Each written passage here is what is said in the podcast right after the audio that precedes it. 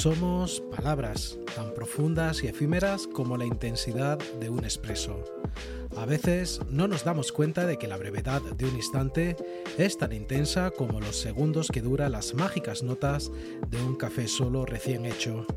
Una magia aderezada con las palabras impresas de un libro o aquellas que vuelan en nuestro imaginario literario. Historias de un Expreso es un micropodcast de la biblioteca Café de Libros y está disponible en nuestro canal de Apple Podcast y en nuestro sitio web labiblioteca.org en la opción micropodcast. En Historias de un Expreso somos palabras que bailan con el aroma de un café expreso. Somos historias que no son únicas, sino de cada quien que las abraza. Estas son nuestras pequeñas historias que también podrían ser las suyas. ¿Nos acompaña?